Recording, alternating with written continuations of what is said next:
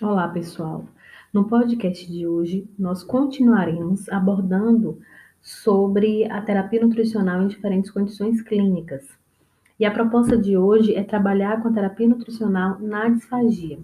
A disfagia é uma complicação, é uma condição clínica que acomete não só indivíduos idosos, ou seja, é um processo que é resposta não só é, do próprio processo de envelhecimento, mas também pode ser uma consequência é, de algumas condições clínicas, como por exemplo doenças neurológicas.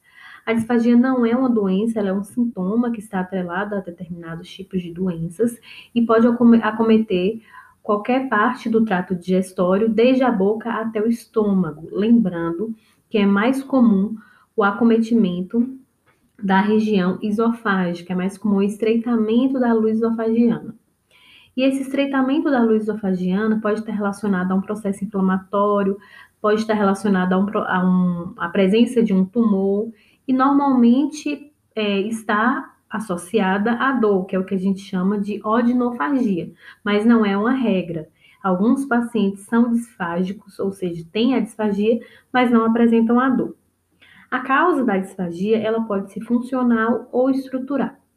Na, na disfagia funcional, normalmente o paciente ele tem alteração de alguma, de uma ou mais etapas do processo de deglutição, que é o que eu vou mostrar para vocês, retomar, né, é, relembrar um pouco das fases da deglutição, e é chamada de disfagia funcional. E a disfagia estrutural, que é até a mais comum, é quando existe o estreitamento do esôfago e realmente esse indivíduo não consegue deglutir. A disfagia ela é caracterizada pela dificuldade ou impossibilidade do paciente em realizar aí a deglutição, né, engolir ou deglutir os alimentos. O ato de, de deglutir esses alimentos envolve um processo muito complexo, né, contemplando aí músculos faciais, nervos encefálicos, esse processo de disfagia, ele pode afetar desde a introdução do alimento na boca, ali quando o alimento ele tem aquele primeiro contato, né, com os dentes, com a saliva, até a chegada desse alimento no estômago, resultando em um processo digestório comprometido.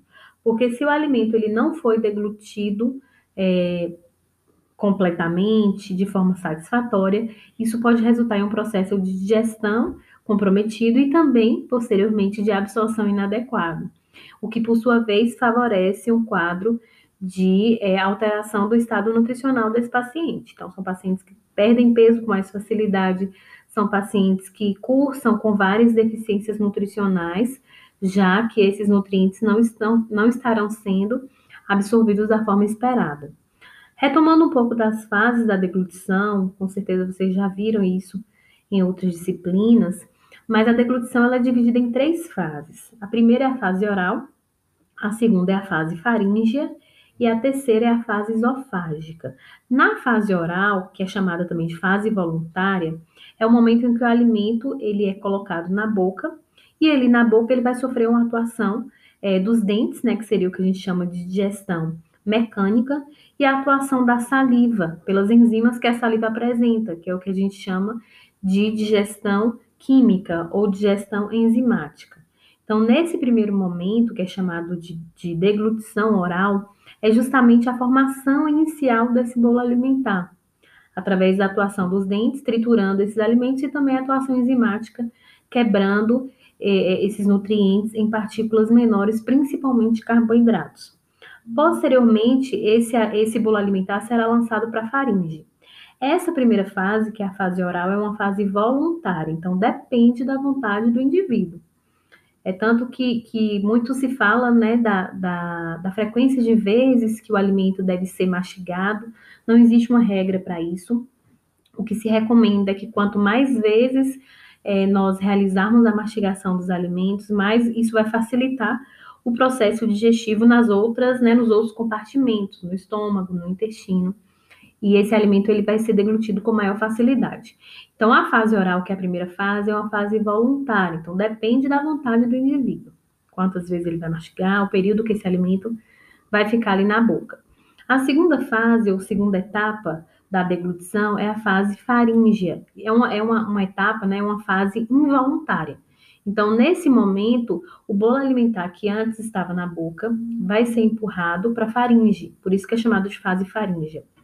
É importante destacar que aqui é, o, algumas informações elas são enviadas ao sistema nervoso central para que essas, é, é, é, essas mensagens que, que o sistema nervoso central traz possam ser suficientes para que o alimento ele passe aí para os outros compartimentos. Então, da faringe siga em direção ao esôfago, por exemplo, e por sua vez estômago, intestino. Então, essa segunda fase, que é a fase faringe, é uma fase involuntária e é uma fase onde o alimento ele passa da boca para a faringe. Então, nesse momento, a epiglote ela vai fechar a laringe para que esse conteúdo alimentar, para que esse bolo alimentar, ele não passe para a laringe não haja o risco do paciente é, broncoaspirar essa dieta. A terceira fase, que é a fase esofágica, que é a última fase da deglutição, é quando o alimento ele deixa a faringe e segue para o esôfago. Então, nesse momento, a gente tem a abertura do esfíncter esofagiano superior para que o bolo alimentar ele passe para o esôfago e siga em direção ao estômago. Quando o alimento, quando o bolo alimentar passou pelo esfíncter esofagiano superior, ele vai se fechar para que o esfíncter esofagiano inferior, próximo ao estômago, se abra, tá? E também é uma fase involuntária, ok? Falando um pouco mais da fase esofágica, que é realmente uma fase que vai ser importante, principalmente se for um paciente que já apresenta a disfagia, é, a parede do esôfago ela sofre é, mecanismos de contração e relaxamento.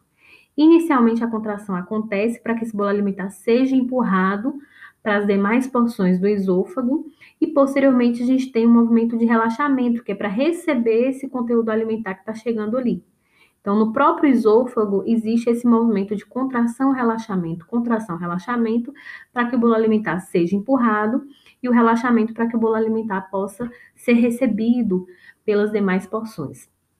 Temos alguns fatores de risco para que essa disfagia aconteça, como eu falei para vocês, a própria idade, né, alterações fisiológicas que são naturais da idade, podem favorecer essa complicação para a deglutição dos alimentos, doenças neurológicas como trauma crânioencefálico, acidente vascular cerebral, doença de mal de Parkinson, distrofia muscular, que é uma doença genética mais comum em mulheres e, e é uma complicação que afeta principalmente os músculos.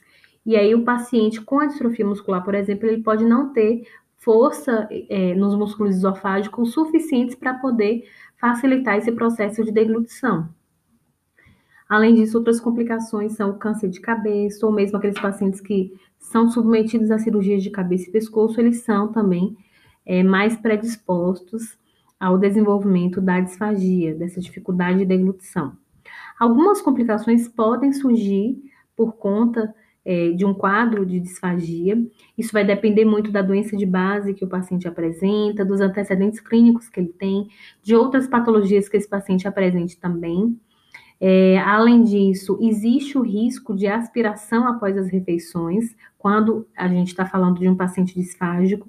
Por isso, é extremamente importante que essa dieta ela seja alterada em relação à, sua consistência, de forma que ela não seja um fator propiciador para que esse paciente possa é, sofrer um quadro aí de broncoaspiração e, por sua vez, complicações pulmonares.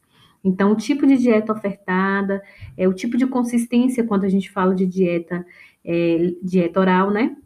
Dieta por via oral. Quando a gente fala de dieta interal, onde, né?